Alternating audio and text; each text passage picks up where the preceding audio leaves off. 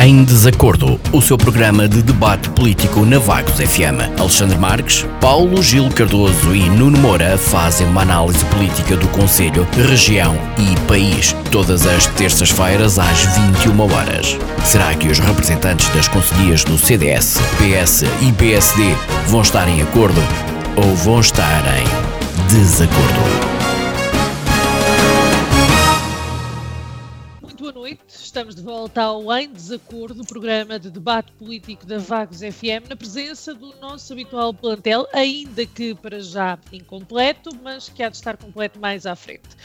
Tenho comigo Alexandre Marques, do CDS, e Nuno Moura, do PSD. Hoje voltamos a tocar no assunto do momento, combate à pandemia de Covid-19.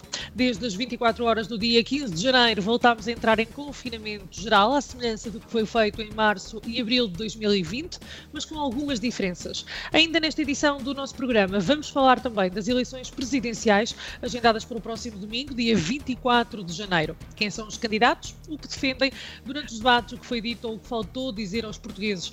São algumas das perguntas a que vamos tentar responder responder.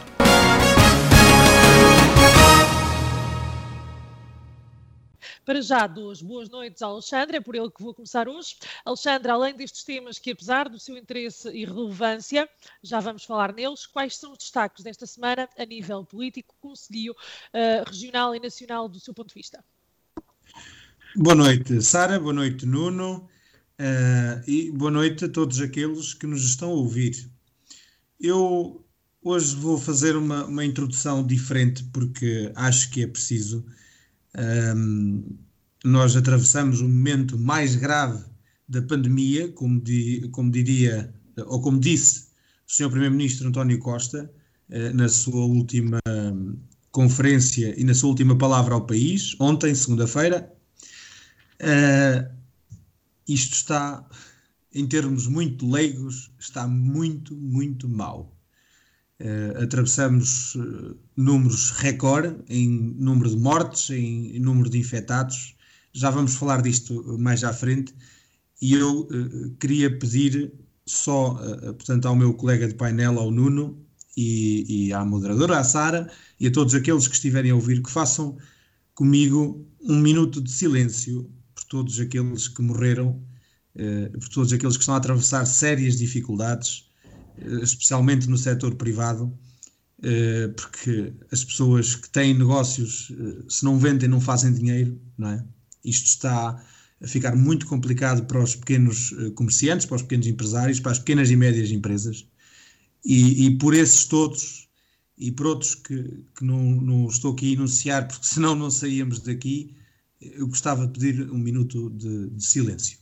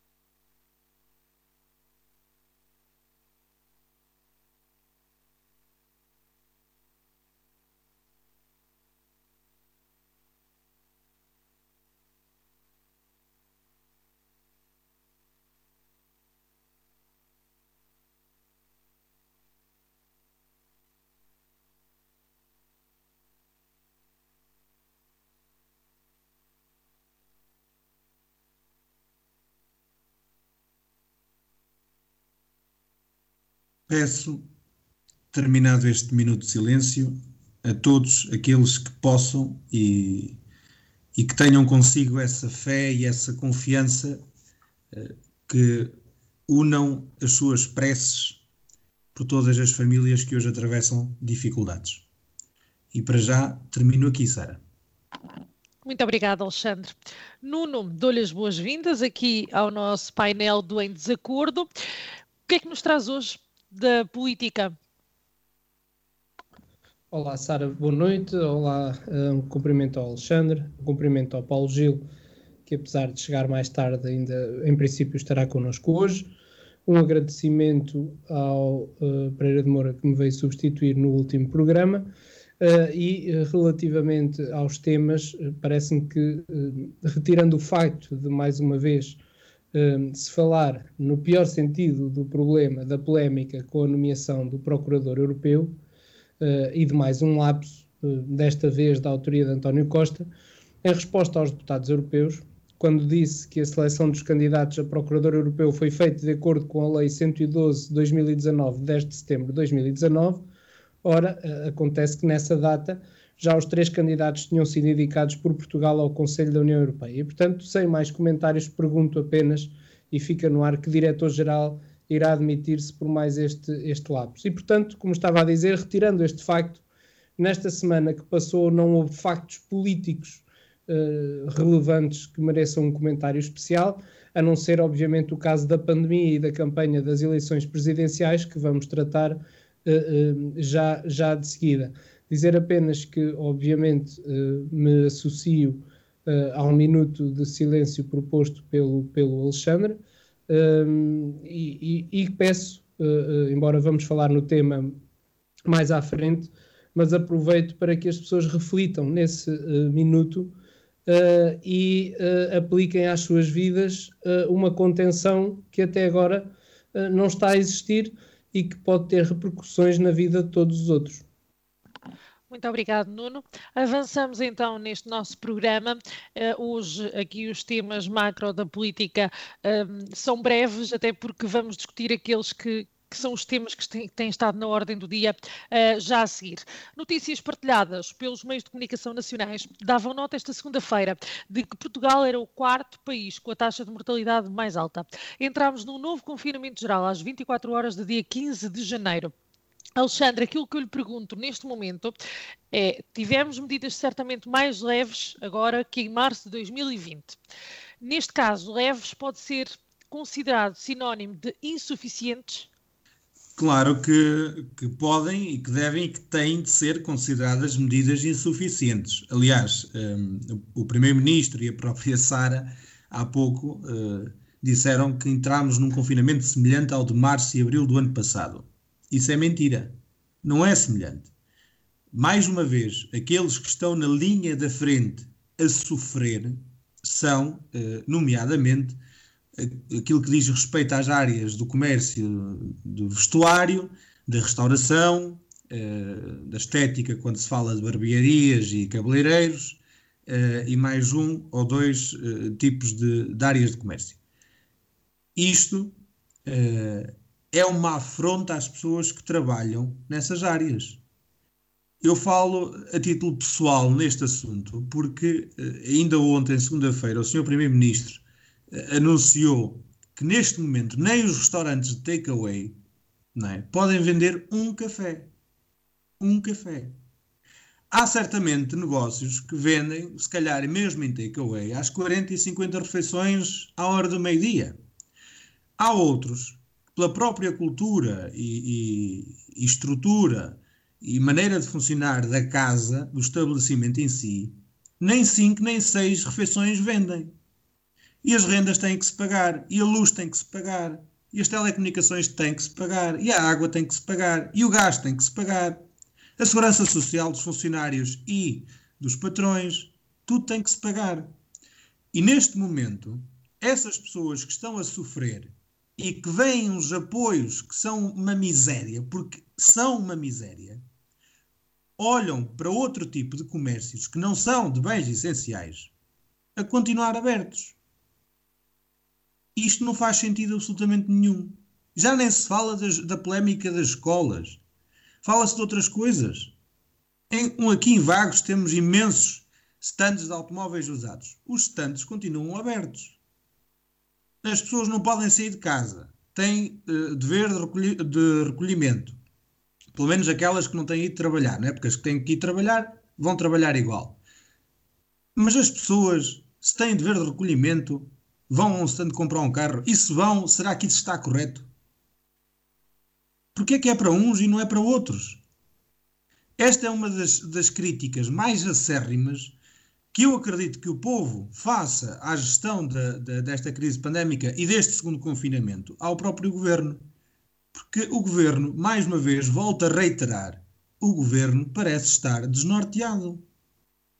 Ainda uh, há pouco tempo ouvi alguém dizer que o governo deixou passar a palavra uh, de um novo confinamento, um segundo confinamento, oito dias antes de o anunciar para os meios de comunicação social. E os meios de comunicação social começaram a alertar para o segundo confinamento. E o governo parece que em jeito, não de uma gestão da crise pandémica, mas em jeito de uma, de uma gestão de, de, de proveito político, deixou essa ideia do confinamento, do segundo confinamento, entrar e, e, de uma forma intrínseca na mentalidade das pessoas para ver até onde ia a opinião pública e para, segundo a opinião pública, eh, definir como é que ia funcionar esse novo eh, confinamento. O governo não pode estar a olhar a isso. Eu não sou contra o novo confinamento, porque é um momento, como eu disse há pouco, é o momento mais grave da pandemia que nós atravessamos. Somos o quarto país do mundo com mais mortes por milhão de habitantes e somos o primeiro do mundo com mais infectados, novos infectados, novos casos por milhão de habitantes. Isto é gravíssimo. E para os responsáveis políticos que ainda há pouco tempo apontavam o dedo, uh, portanto, a líderes mundiais uh, uh, de, uma, de um espectro político diferente daquele que nós temos em Portugal, porque em Portugal quem governa hoje é a esquerda, não é? apontavam o dedo a Bolsonaro, apontavam o dedo a Trump, apontavam o dedo a Boris Johnson do Reino Unido, não é? porque Jesus era uma, uma pandemia, era, estavam perdidos e, e desorientados e só faziam a geneira. E hoje calha-nos a nós e esses responsáveis de esquerda não são capazes de assumir a culpa. Nos outros países a culpa era dos líderes, em Portugal a culpa é dos portugueses. Isto não faz sentido nenhum. E por isso, este uh, segundo confinamento, porque foi a ideia com que eu fiquei pessoalmente, e, e, e, muita gente do meu partido, do CDS, ficou com essa ideia uh, também, inclusive o nosso presidente, o Dr. Francisco Rodrigues dos Santos, foi esta, foi a ideia de que o governo uh, geriu ou, ou tomou as decisões para este novo confinamento de acordo com aquilo que era a opinião pública. Isso não pode acontecer. E se as coisas estão mal, então os nossos líderes têm que assumir a responsabilidade das coisas estarem mal ambulâncias, 3 e 4 horas à espera para deixar um doente, sem sequer saber se o podiam deixar ou não. Mas nós estamos num país do terceiro mundo ou estamos num país que é Portugal, um país desenvolvido? Alexandre, uh, desculpe interromper, mas começámos esta conversa aqui, neste ponto, a dizer que então casos, uh, uh, medidas leves, sinónimo de insuficientes. O, uh, esta segunda-feira, o Primeiro-Ministro António Costa apresentou regras mais apertadas. E passo a referir algumas, nomeadamente a proibição de circulação entre conselhos, que vai voltar a ser aplicada aos fins de semana no território continental, a proibição da venda de bebidas, incluindo cafés, ao postigo, como o Alexandre já referiu, os espaços de restauração em centros comerciais centros comerciais terem que fechar mesmo para takeaway, serem proibidas campanhas de saldos e promoções, ser também proibida a permanência em jardins, serem encerradas universidades séniores, centros de dia e de convívio. Trabalhadores em teletrabalho passam a precisar de uma credencial de entidade empregadora para circularem. Os supermercados e hipermercados passam a fechar às 17 horas. Aquilo que eu pergunto foi, comparativamente com as medidas anteriores, estas são... Uh, aquelas que o país precisava ou uh, o, o, governo não está a ir ao encontro daquilo que é necessário? É, é precisamente isso que a Sara acabou de dizer. Essas são as medidas que o governo deveria de ter adotado logo desde o início. E aquilo que eu estava a dizer, uh, porque estava a ir de encontro a isso, mas queria aqui apontar para uma outra perspectiva da coisa, que é uh, essas são as, as medidas que o governo devia ter adotado de início e para todos, não só para aqueles a que afetou. Era isso que eu estava a tentar dizer, porque mesmo com estas medidas que António, que António Costa uh, uh, anunciou nesta segunda-feira, há outras que devia de ter anunciado em relação a outro tipo de comércios e a outro tipo de serviços que continuam abertos e que não fazem sentido nenhum estarem abertos. Se é para ter um confinamento a sério para controlar a pandemia, e Deus queira que estas medidas anunciadas sejam suficientes, mas eu não acredito que sejam. Eu não acredito que sejam. Então, é verdade, deveria de ser um confinamento semelhante ao do ano passado e era confinamento total para todos. Se era para uns, era para todos. Já com as medidas, claro, uh, uh, que são necessárias e que o país precisa, porque neste momento António Costa não está a ir de encontro àquilo que o país precisa. E em política, a política sendo séria, tem que ser feita de uma forma a dar resposta àquilo que o país precisa, uma resposta em relação àquilo que a nação precisa, e muitas vezes não em relação àquilo que, que o país quer há, são duas coisas completamente diferentes. Aquilo que o país quer e aquilo que o país precisa, não é? Muitas vezes são diferentes. Muito obrigada, Alexandre. Eu já volto assim. Nuno, pergunto-lhe, concorda com o Alexandre? Ora bem, Sara, relativamente a, a, a, isto que estamos, que estamos agora aqui a falar, eu, eu já referi muitas vezes e quero voltar a referir para que uh, não, fiquem, não fiquem dúvidas acerca do que, do que estou a dizer. Uh, eu acho que não é fácil uh, ser governo neste tempo de pandemia. Sim, aí estamos de acordo.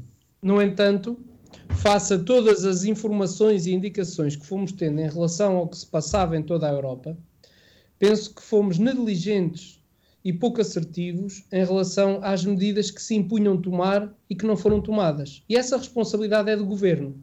É ao governo que compete recolher a informação do Infarmed, recolher a informação dos especialistas em saúde pública, dos hospitais, dos médicos e de outros e variados agentes, no sentido de tomar a melhor decisão a cada momento. E, portanto, face aos resultados que todos conhecemos, não é? E temos vindo a conhecer, e dos alertas dados por diversas fontes e meios, Parece-me que o governo não agiu da melhor forma e agora estamos a correr atrás do prejuízo, que se cifra em muitas mortes por dia. Isto para não falar do número de infectados, cujo impacto uh, se vai sentir mais tarde. Os hospitais já não aguentam mais e a situação está a tornar-se caótica. Por outro lado, deveria existir um Sistema Nacional de Saúde e não um serviço apenas nacional de saúde, que integre público, privado, social e associativo, obviamente que com preços contratualizados ao custo do serviço público, que diga-se de passagem é quase sempre mais caro do que o privado, por força de ter que garantir uma estrutura permanente, quer tenha doentes ou não. Uh, no outro dia alguém dizia de forma simples, público ou privado, não me interessa, se ficar doente quer é ser tratado. Uh, e é óbvio que a tudo isto não é estranho o acordo de esquerda que suporta o governo de António Costa, como é o caso do Bloco de Esquerda, que diz uh, agora estranhar o atraso na requisição civil do setor privado. Então não eram contra os privados? Não era o SNS que ia tratar da saúde ao vírus? Uh, não estavam ao lado da ministra Marta Temido contra os privados? Não foram eles que aprovaram os últimos orçamentos de Estado? Uh, aonde está o investimento na saúde? Porquê a requisição civil? E, e portanto, façam uh, façam acordos. É assim que as pessoas de bem fazem. Aliás, uh, já deveriam estar feitos há muito tempo, e é triste a lei do quero, posso e mando, mas, mas sem pensar no povo, só para se desculparem pelas más decisões. E, portanto, para quem foi ideologicamente sempre contra os privados, afinal parece que o privado ainda serve para acudir um Serviço Nacional de Saúde em apuros. E, portanto, é natural que uh, assim ainda se torne mais difícil para este governo gerir todo este processo em equilíbrio e bom senso. Uh, um, atraso nas vacinas. De 27 de dezembro a 4 de janeiro só foram vacinados 32 mil profissionais de saúde. Falta de comunicação à população. Tomadas decisões em função da pressão mediática e das sondagens. E, portanto, o Primeiro-Ministro não está satisfeito com a fraca adoção do confinamento por parte dos portugueses depois de os, de, de, de os dados apontarem para uma redução da mobilidade de apenas 30% no fim de semana, face ao fim de semana anterior. E por isso, António Costa anunciou hoje, uh, ou melhor ontem, uh, eh, um, eh, uma dezena de medidas que uh, agravam as restrições e impõem o confinamento. E, portanto, temos agora a proibição, como dizia o, o, Alexandre, da venda ou entrega ao postigo de produtos de qualquer estabelecimento do ramo não alimentar, como em lojas de vestuário. É proibida a venda ou entrega ao postigo de qualquer tipo de bebida, mesmo que seja café, nos estabelecimentos alimentares autorizados à prática de takeaway. É proibida a permanência e consumo de bens alimentares à porta ou na via pública ou nas imediações uh, dos estabelecimentos do ramo alimentar. São encerrados todos os espaços de restauração inseridos em centros comerciais, mesmo uh, que pudessem operar no regime takeaway. São proibidas todas as campanhas de saldos, promoções e liquidações que promovam a deslocação ou concentração de pessoas. É proibida a permanência em espaços públicos de lazer, tais como jardins, que podem ser frequentados, mas não podem ser locais de permanência. É solicitado aos autarcas, tal como em março e abril de 2020, limitem o acesso a locais de grande concentração de pessoas, como frentes marinhas ou ribeirinhas, e limitem a utilização de bancos de jardim e parques infantis, bem como locais de desporto individual como ténis ou paddle. São encerradas todas as universidades séniores, centros de dia e centros de convívio. É reforçada a obrigatoriedade do teletrabalho de duas formas. Por um lado, todos os trabalhadores que tenham que se deslocar para prestar trabalho presencial carecem de credencial emitida pela respectiva entidade patronal. Por outro lado, todas as empresas de serviço com mais de 250 trabalhadores têm de enviar à autoridade para as condições do trabalho a lista nominal de todos os trabalhadores cujo trabalho presencial considerem indispensável.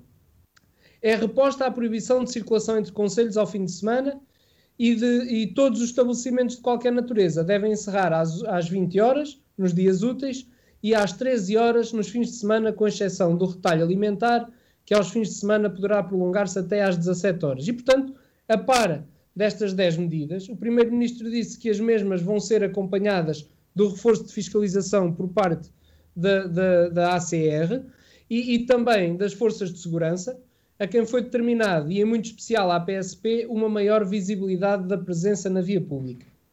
E, portanto, uh, eh, um, eh, ao contrário, ao contrário uh, e Alexandre, uh, peço desculpa, mas até por dever de profissão, eu estive a comparar o decreto-lei que foi emitido em março, e portanto ele é do dia 20 de março de 2020, e o anexo 2, que prevê os estabelecimentos que podem estar abertos, é precisamente igual ao anexo 2 do decreto-lei agora do estado de emergência. E, portanto, é verdade, e portanto temos que dar a mão à palmatória, que uh, uh, o, o decreto-lei que foi agora regulamentar do uh, estado de emergência é muito semelhante, se não igual, diria semelhante porque tem duas ou três diferenças, mas uh, uh, ao de março.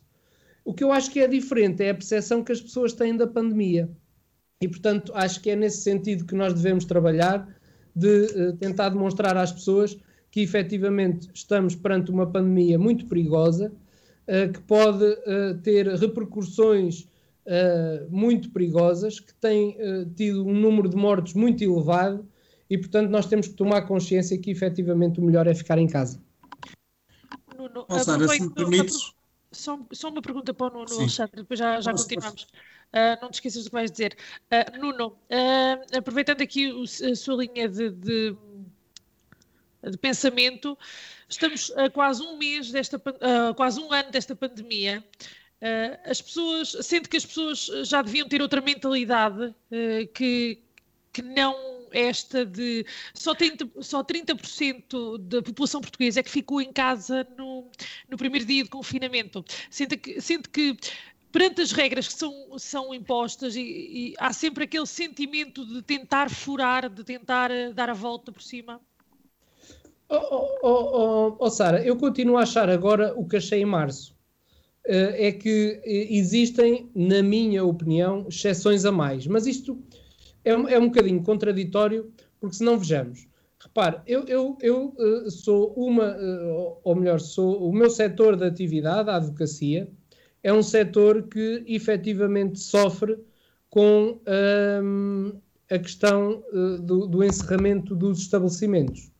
E sofremos porque, em primeiro lugar, não temos acesso à segurança social nem aos apoios da segurança social, obviamente porque não descontamos para a segurança social. Um, e portanto ninguém tem culpa disso, uh, nós tem, também tenho essa consciência. Uh, e depois, uh, porque as pessoas têm receio de vir, de vir ao escritório ou de ir, de ir aos julgamentos e portanto nós acabamos por estar limitados. Mas o que eu queria dizer é que eu entre ter dificuldades para pagar as minhas contas, que também tenho que as pagar, ou entre morrer, eu prefiro seriamente, muito sinceramente, ter dificuldades para pagar, porque é sinal que ainda cá estou. E, é, eu acho que é esta dicotomia que nos deve pôr a pensar, porque obviamente que no ramo da restauração, e eu tenho vários clientes e amigos um, que, está, que têm uh, uh, que as suas vidas dependem do ramo da restauração, e obviamente que é complicadíssimo para essas pessoas orientar a sua vida. Agora, o que eu acho é que com estas medidas só estamos a prolongar no tempo as restrições porque não vai resultar agora. Vamos ter que tomar medidas mais drásticas e em vez de estarmos 15 dias a passar por algum sacrifício, vamos estar um mês e, e a piorar as coisas, uh, porque um mês parados é diferente de 15 dias parados. E é isso que eu acho que o governo não está a ver da forma que devia ver, e aliás, nós estamos a ver pelos números, não é? Uh, já estamos no quarto lugar mundial e, portanto, parece-me que está na altura de tomarmos consciência daquilo que nos está a afetar. Alexandre. Eu só, só queria dizer, uh, o Nuno não tem nada que pedir desculpa de, de discordar de mim. Uh, eu não vou uh, aqui argumentar de uma forma muito afincada aquilo que estava a dizer. Aliás, aquilo que defendi agora há pouco, porque não comparei os decretos de lei Uh, aquilo que eu tenho a dizer, e, foi, e é isso que me dá esta sensação de que este confinamento não é igual ao de março e abril do ano passado, é que em março e abril do ano passado eu vi muitas empresas de amigos e da família uh, a, serem, a verem-se obrigadas a fechar, e, e, e, hoje muitas dessas empresas que foram obrigadas a, fechar no confinamento do ano passado este ano têm ou são uma das exceções que podem ficar abertas.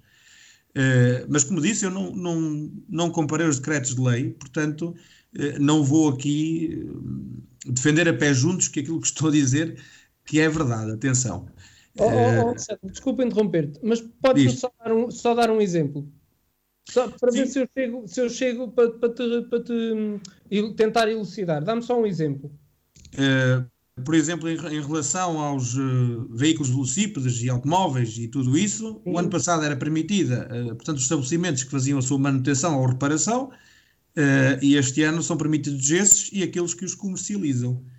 Ehm, mas não sei, atenção, é como te estou a dizer, não, não, não é, li os é, decretos de lei, não estou. É, é, é, é o, o, que estás a dizer é rigorosamente verdade. Uh, há, há efetivamente a alteração no que diz respeito, a, a, por exemplo, aos stands, não é? Enquanto que no primeiro decreto-lei uh, falava-se em estabelecimentos de manutenção reparação de veículos automóveis e motociclos, tratores e máquinas agrícolas, bem como a venda de peças e acessórios uh, uh, de, de, reboque. no novo decreto-lei também acrescentou-se a esta situação a venda de, de estabelecimentos de comércio, manutenção e reparação de velocípedes, veículos automóveis e motociclos, tratores, máquinas agrícolas e industriais, navios e embarcações, bem como venda de peças e acessórios de serviços de reboque.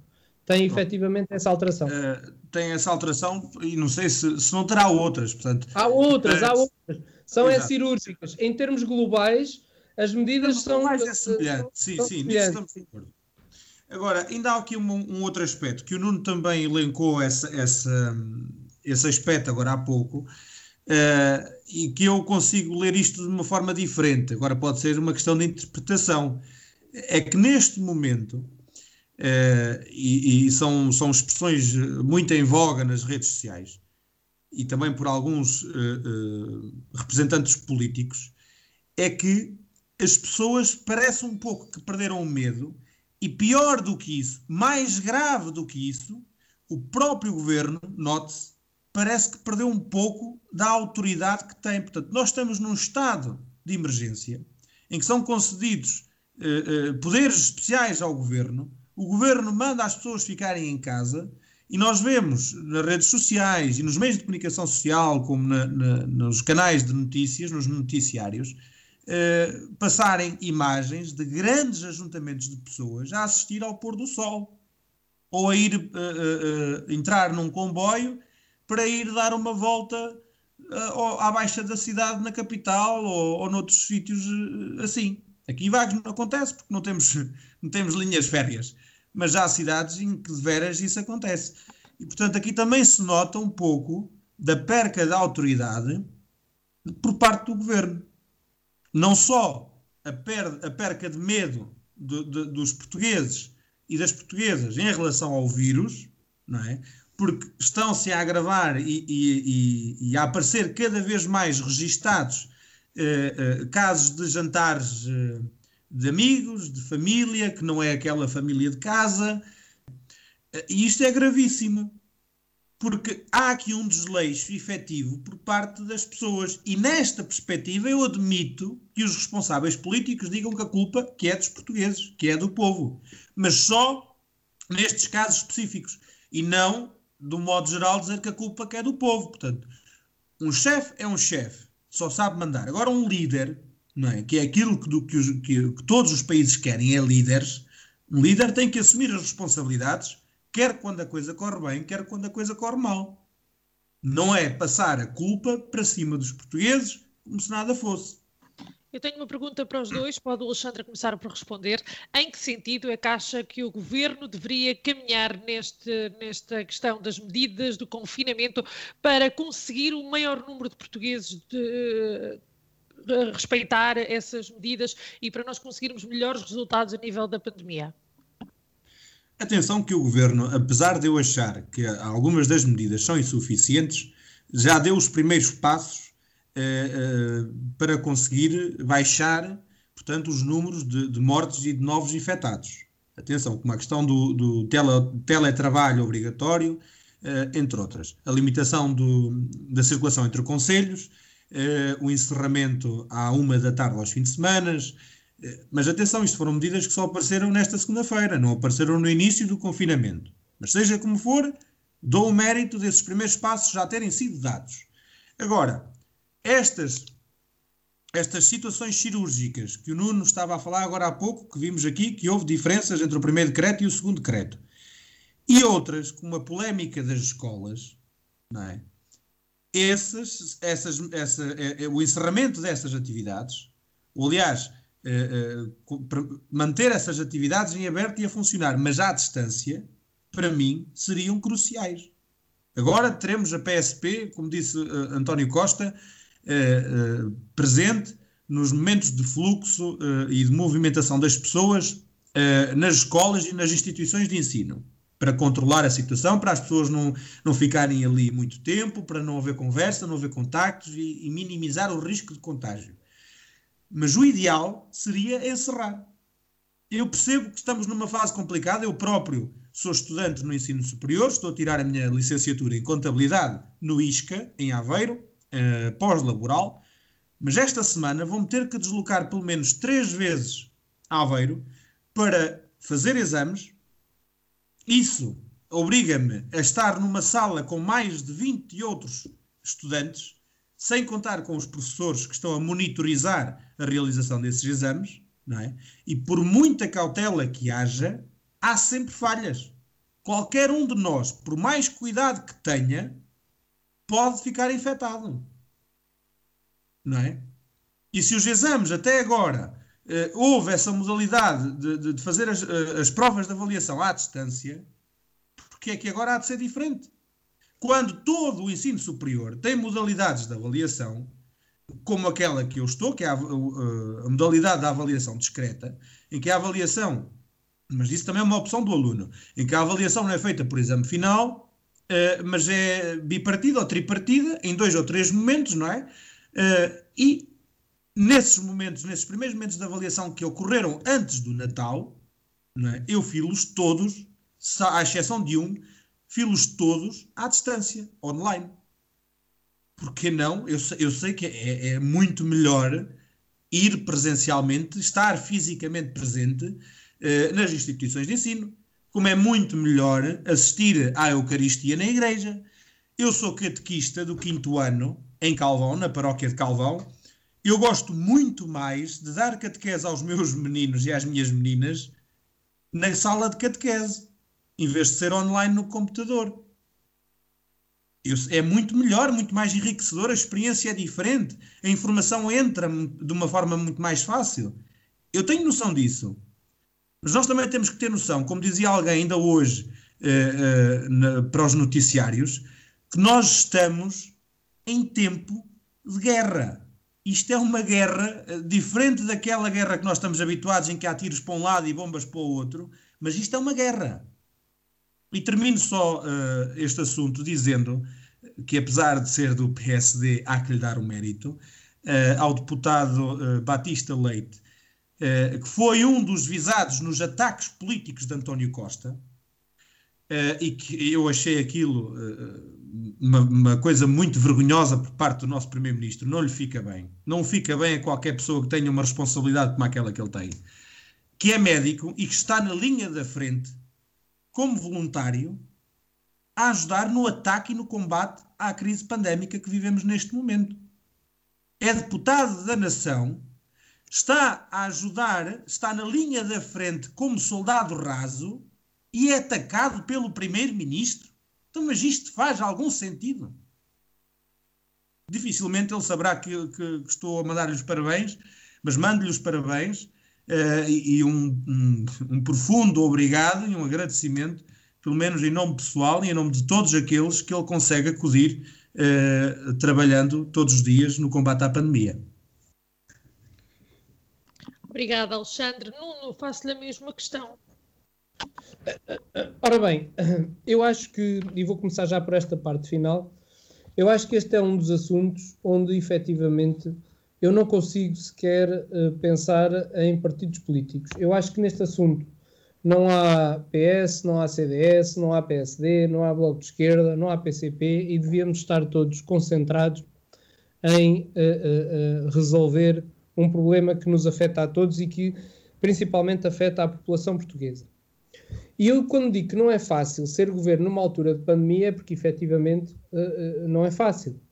E, portanto, se nos perguntarem, ou se me perguntarem quais eram as medidas que eu achava que deviam ser tomadas, uh, eu, eu, penso que não tenho nem informação, nem neste momento qualificação para poder dar sugestões porque isso depende de uma série de conjunto de informações que o governo tem e que nós não temos. Portanto, informações dos especialistas, informações do Infarmed, informações dos parceiros sociais.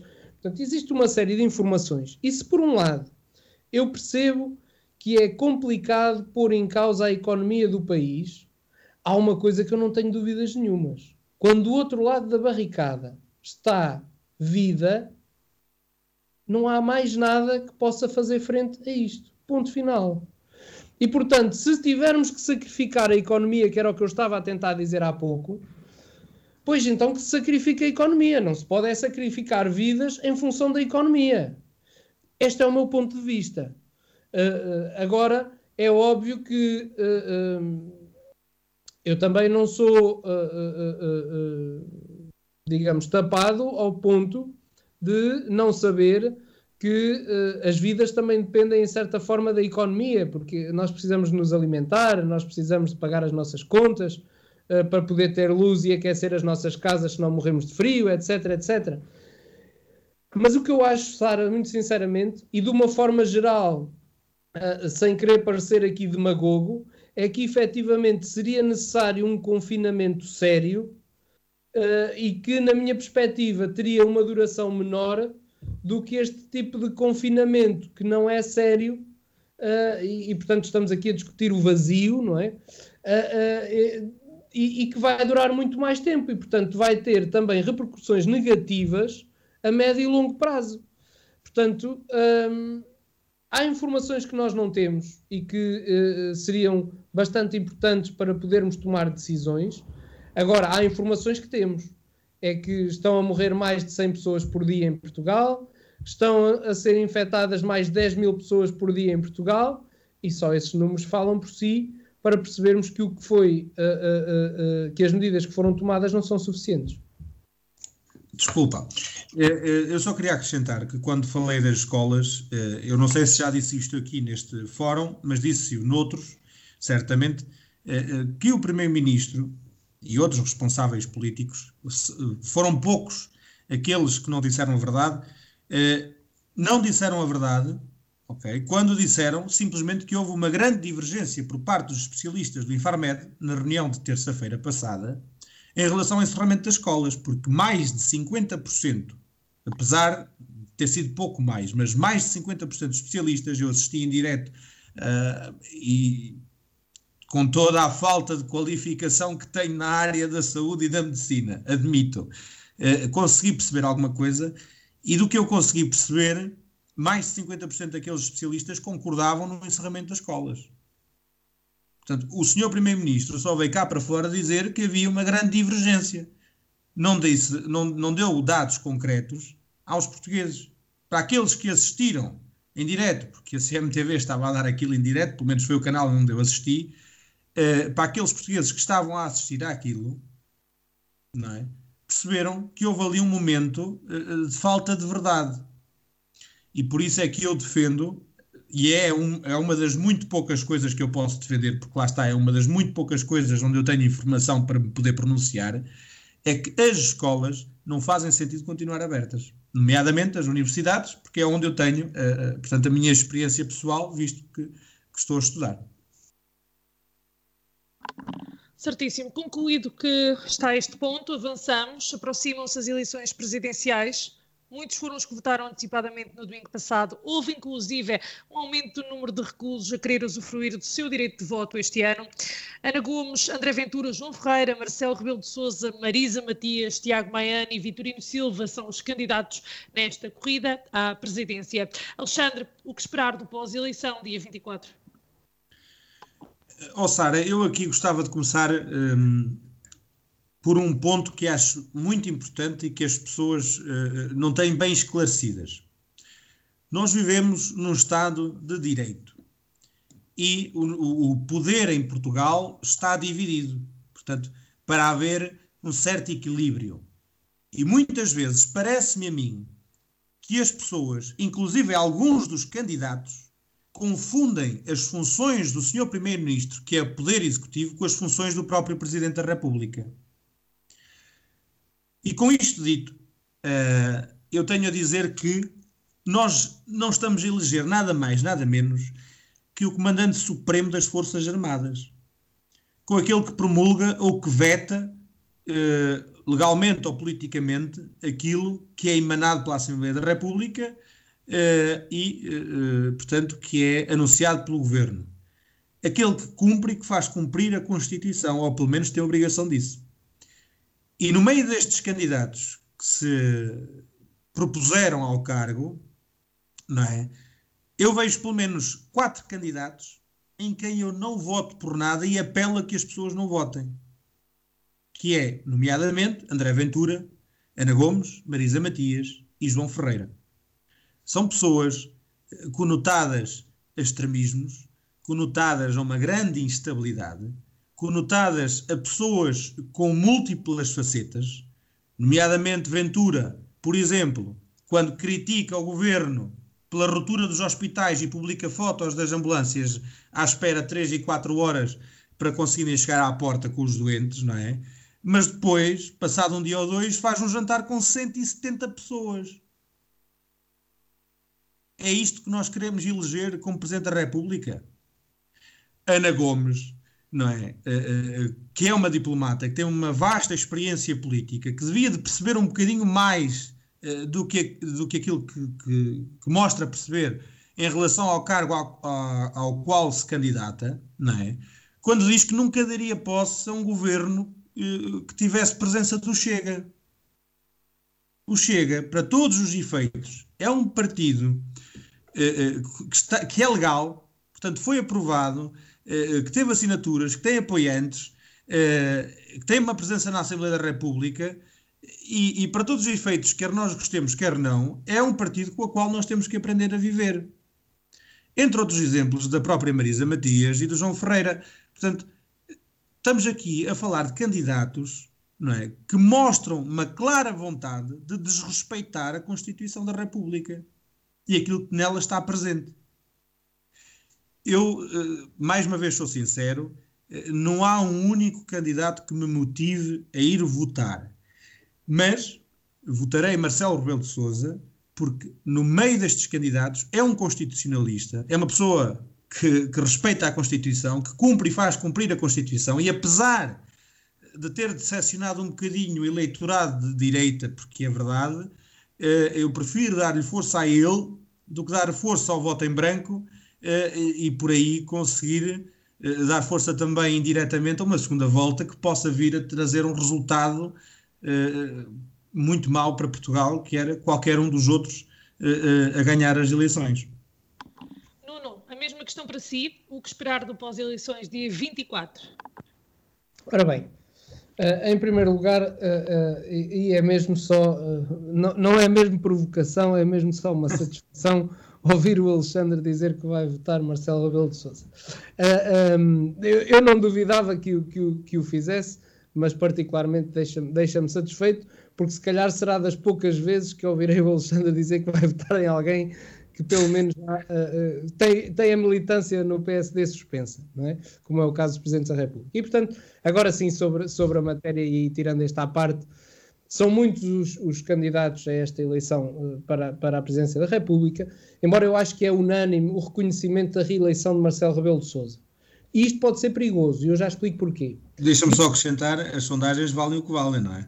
É isso que eu digo, é isso que eu digo. E isso pode ser perigoso.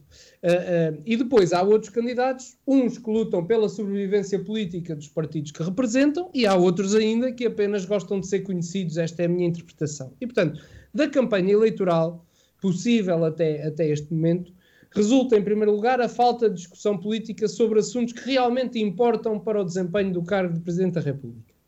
E temos sido absorvidos com assuntos perfeitamente laterais, com muito pouco conteúdo político também por força da, da, da, responsabilidade de uma certa comunicação social a quem interessa privilegiar o espetáculo ou o circo, uh, como está em voga dizer-se, chegando mesmo em alguns casos a ser deprimente. E, portanto, aliás, acerca da comunicação so social, corroboro da opinião de Carlos Guimarães Pinto, colunista do ECO, uh, que dizia de que, de que precisamos ter órgãos de comunicação social independentes e plurais que sirvam de plataformas de encontro entre diferentes visões e informações que as validem. Precisamos de jornalistas independentes que abandonem os sonhos juvenis de serem ativistas de uma causa e, em vez disso, oferecerem algo que pode parecer chato, mas que começa a ser revolucionário uh, no atual ambiente. Factos, factos e mais factos. Sem interpretações, sem objetivos dissimulados, apenas isso, factos. E, portanto, em conclusão, impera agora, como sempre, a combater a abstenção embora se reconheça em termos de pandemia e em confinamento, esta tarefa não é fácil de se concretizar e, portanto, vamos ver o que o futuro nos reserva. E dizia eu que esta ideia de que Marcelo Rebelo de Sousa já tem as eleições ganhas pode ser perigosa por uma razão simples. Aquilo que eu acho é que quem vai votar no outro partido, e desculpem-me tentar evitar dizer o nome, porque sou daqueles que não quer fazer mais propaganda do que aquela que já é feita, Aqueles que vão votar no outro partido são, no meu entender, os que têm voto de protesto. E esses vão votar efetivamente, esses vão às urnas. Aqueles que eventualmente uh, estão a pensar votar Marcelo Rebelo de Souza uh, ou, ou noutros candidatos, mas mais Marcelo Rebelo de Souza, são aqueles que eventualmente podem não ir. Primeiro porque têm este pensamento Bem, ele já ganhou, as sondagens dão-lhe uma vitória, para que é que eu me vou estar a chatear a ir uh, a sair de casa e eventualmente até vai estar a chover, segundo as previsões, molhar-me, sair de casa para ir votar. Não, não preciso lá ir e portanto isto está resolvido. Isso pode ser perigoso, porque se todos pensarmos assim, uh, corremos o risco desse tal partido chegar onde nós, onde nós não queremos.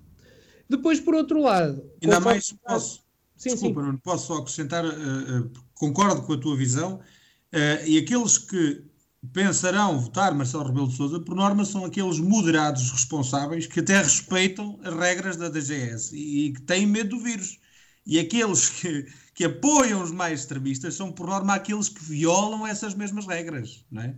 E que por isso não têm medo de ir votar, como não têm medo de ir beber um copo com um amigo, ou seja com o que for, e pôr em causa a saúde pública. É precisamente isso. Aliás, eu até acho que este programa hoje vai ser um programa muito consensual.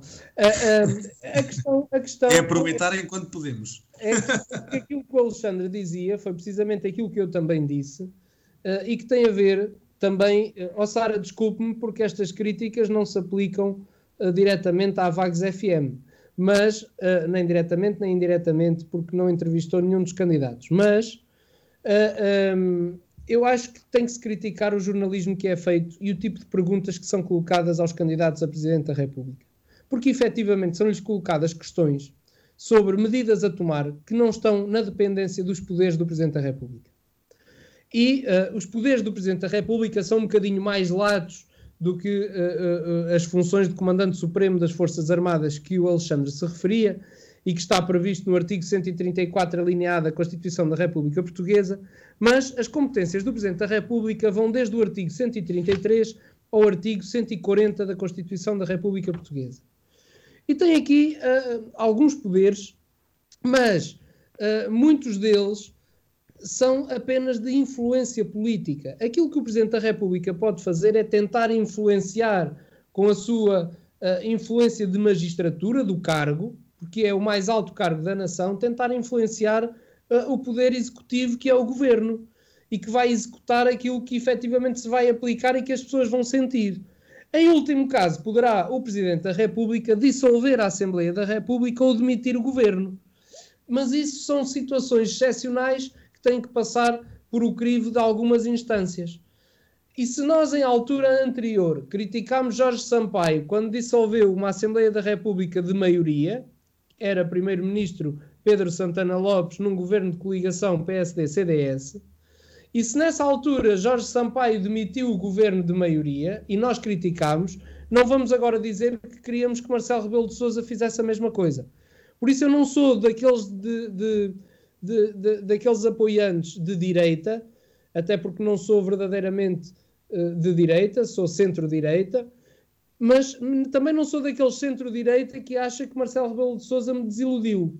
Acho que podia ter tomado outras decisões e outras medidas em certos momentos, mas não sou daqueles que acha que devia ter dissolvido a Assembleia da República. Desculpem-me, os meus colegas de partido e, e, e, e, toda a direita que pensa de forma diferente, mas eu tenho que ser uh, coerente com as minhas ideias e, portanto, eu não ia agora defender a dissolução de uma Assembleia da República que tem um governo que, embora minoritário, tem um apoio parlamentar maioritário, uh, mas acho que Marcelo Rebelo de Sousa podia ter tido influência em outras decisões e podia eventualmente ter vetado alguns diplomas que, que não vetou.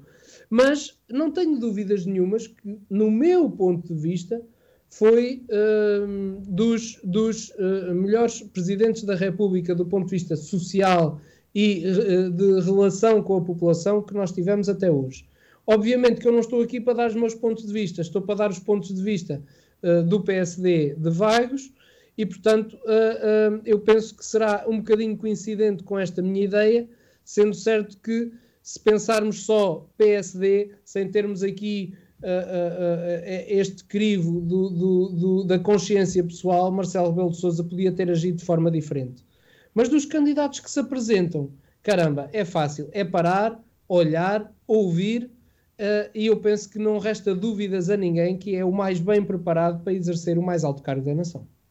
Conciliando aqui um pouco os nossos dois temas deste programa, uh, acham que o país, uh, o governo, as autarquias se prepararam da melhor forma para estas eleições, tendo em conta a pandemia? Que é que eu quero dizer? Por exemplo, temos uh, entre terça e quarta o levantamento dos votos das pessoas que estão em confinamento. Houve até quem, quem uh, sugerisse que os votos fossem feitos por uh, carta, para não haver o constrangimento de andar alguém a ir de casa em casa, bater às portas das pessoas. Voto por correspondência. Acham, exatamente, voto por correspondência. Obrigada, não.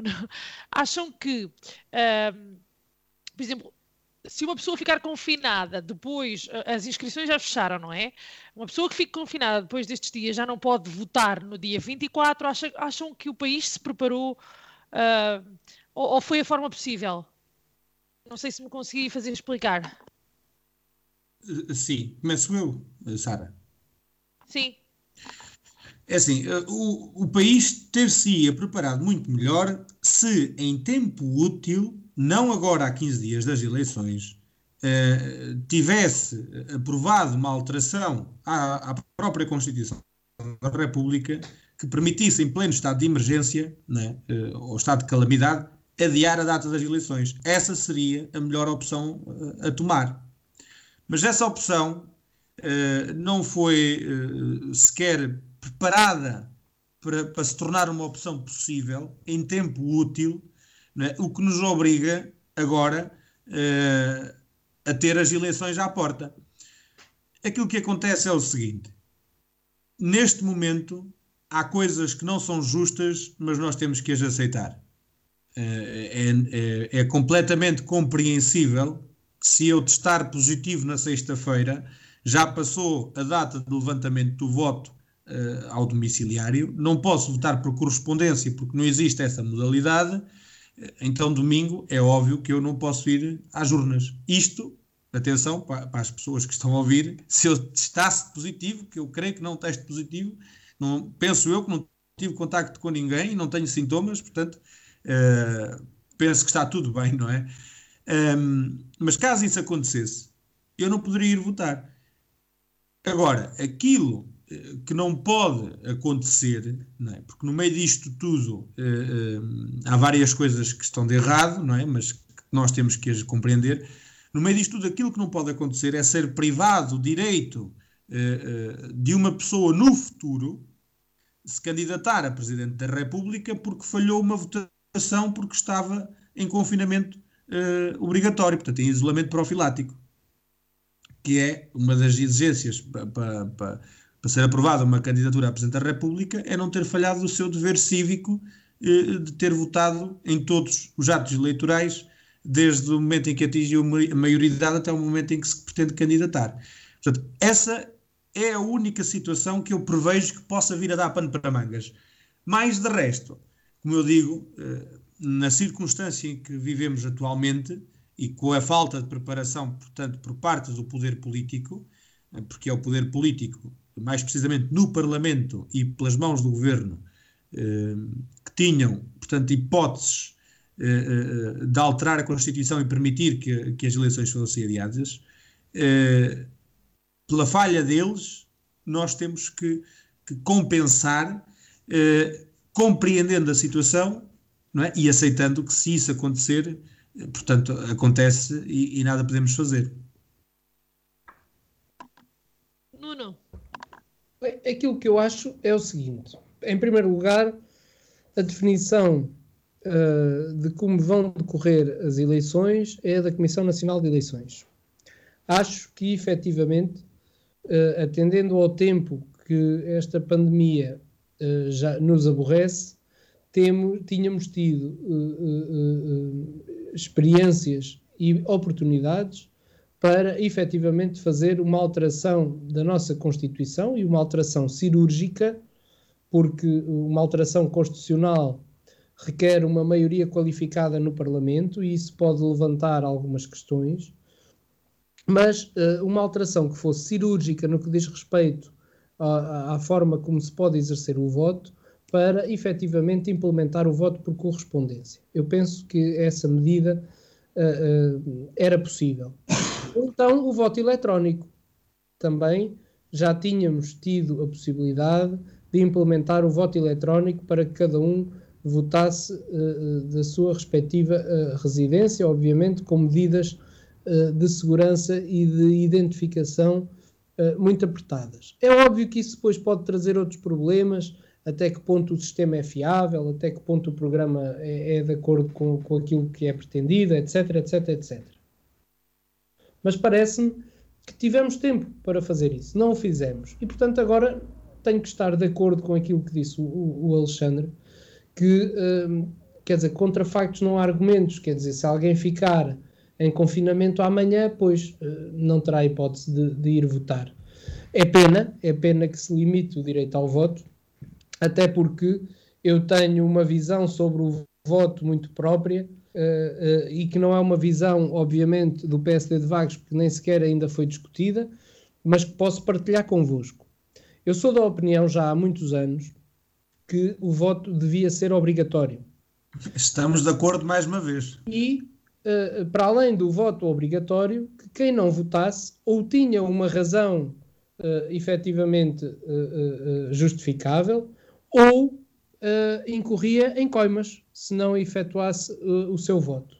Mas para isso também era necessário que as assembleias de voto, na minha opinião, estivessem abertas durante mais tempo. Isto é, por exemplo, quatro dias, para que as pessoas se pudessem deslocar à sua assembleia de voto. Estou a dizer quatro dias, podia ter dito três ou podia ter dito cinco. Estou a dar um exemplo.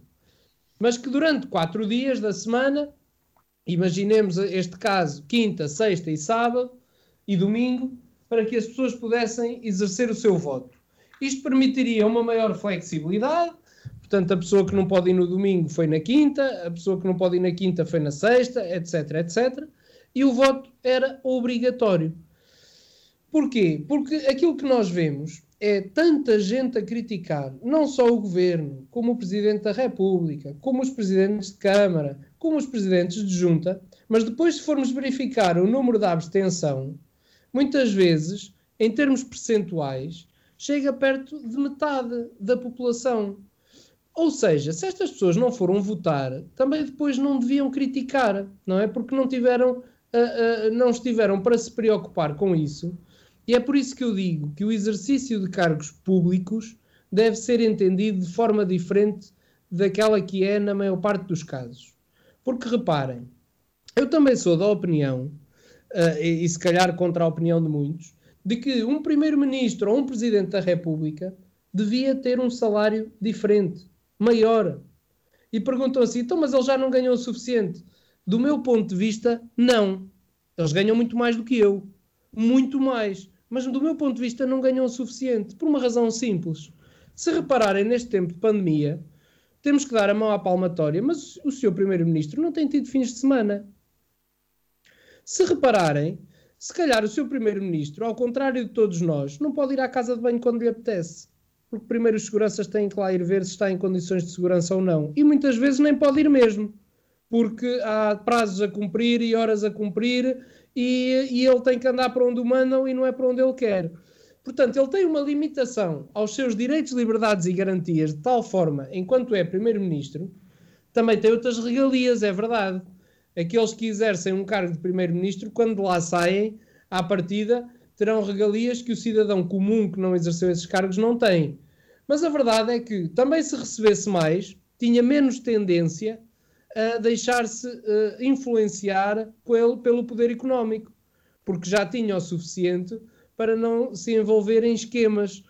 Portanto, há uma série de, de, de questões que podiam ser pensadas, nomeadamente reduzir o número de deputados na Assembleia da República para permitir uma folga financeira para isto que eu estou a dizer. Porque eu também sou a favor de que os deputados da Assembleia da República o fossem de forma exclusiva. Porque eu não consigo conceber que colegas meus de profissão sejam ao mesmo tempo deputados da Assembleia da República. Porque eu estou em franca desvantagem relativamente a eles. Porque eles têm um julgamento amanhã de uma lei que estiveram a aprovar de um julgamento amanhã, por exemplo, de uma lei que estive, onde se vai aplicar uma lei que eles estiveram a aprovar hoje. E, portanto, isso é uma desvantagem grande. Eu, eu acho que uh, é preciso coragem para fazer a, a, a, a, reforma do Estado. E essa coragem não tem existido por parte dos sucessivos governos que temos tido em Portugal. Eu queria só acrescentar duas uh, ideias, porque Eu também tenho uma, uma ideia muito uh, própria daquilo que é a constituição do Parlamento e, e daquilo que é a estrutura do nosso Estado. Uh, e eu, por acaso, sou um de que não defendo a redução do número de deputados. Aliás, eu defendo o aumento. Uh, mas passo a explicar porquê.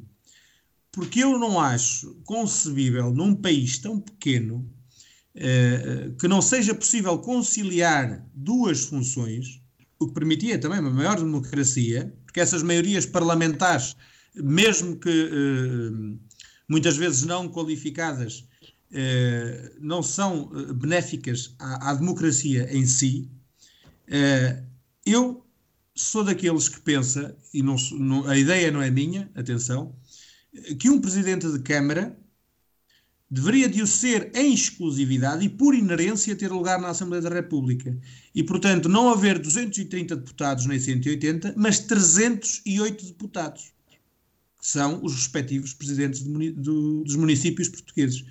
Eh, só aqui, um corte de 230 pessoas e respectivos assessores e tudo e mais alguma coisa, que traria uma poupança enorme uh, aos cofres do Estado. Uh, e, no meu ver, no meu ver, contribuiria muito mais para uma, uma, uma democracia uh, aberta. Mas essa é a minha opinião, atenção. Isto em termos políticos teria outro tipo de ramificações, em termos de eleição teria outro tipo de teria que ser outro tipo de, de, de método, que não o método de ontem, uh, etc. Mas um, eh, em relação a esta situação dos deputados, compreendo a, a questão do Nuno, uh, e mostro a minha solidariedade. Uh, já em relação ao, salário, ao voto também, obrigatório, uh, e uma coisa que se podia estender também ao serviço militar obrigatório, como houve em tempos. Uh, a questão dos salários é que já não, mas isso vai da perspectiva de cada um, não é? E em relação, para terminar, porque também tem a ver com os, a situação da campanha presidencial e dos candidatos em si que eu me esqueci de referir há pouco, eh, eh, custa-me um bocadinho ver eh, candidatas que se assumem feministas é? e que se assumem pelos direitos de todos e de mais alguns, mas pela boca morre o peixe, da mesma forma que morre a extrema-direita, de André Ventura, morre também a extrema-esquerda.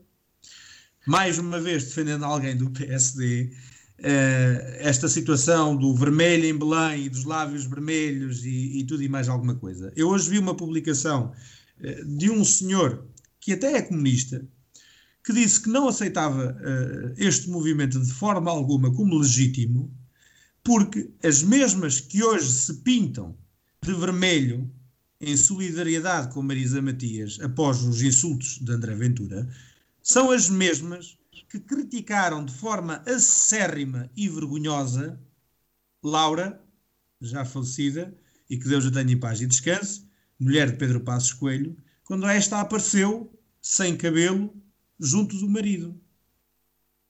Uma pessoa que era doente. E, portanto, esta incoerência e esta falta de seriedade na política é uma coisa que nós não podemos permitir que chegue alguma vez ao maior cargo da nossa hierarquia, que é chefe de Estado, que é o Presidente da República, ou a Presidente da República. Muito pedido dizer sobre estes dois temas. Hoje damos por aqui por terminado uh, este programa. Uh, já vamos a mais de uma hora. Infelizmente, o Paulo Gil não pôde estar aqui connosco. Ele chegou a avisar uh, por mensagem já agora nos minutos finais, a dizer que não poderia mesmo estar connosco e que lamentava esse facto. Para a semana estaremos todos juntos, espero eu. já tem sido assim alguma uh, turbulência a nível do painel, mas para a semana estaremos todos juntos com novos temas. Uma boa semana para todos.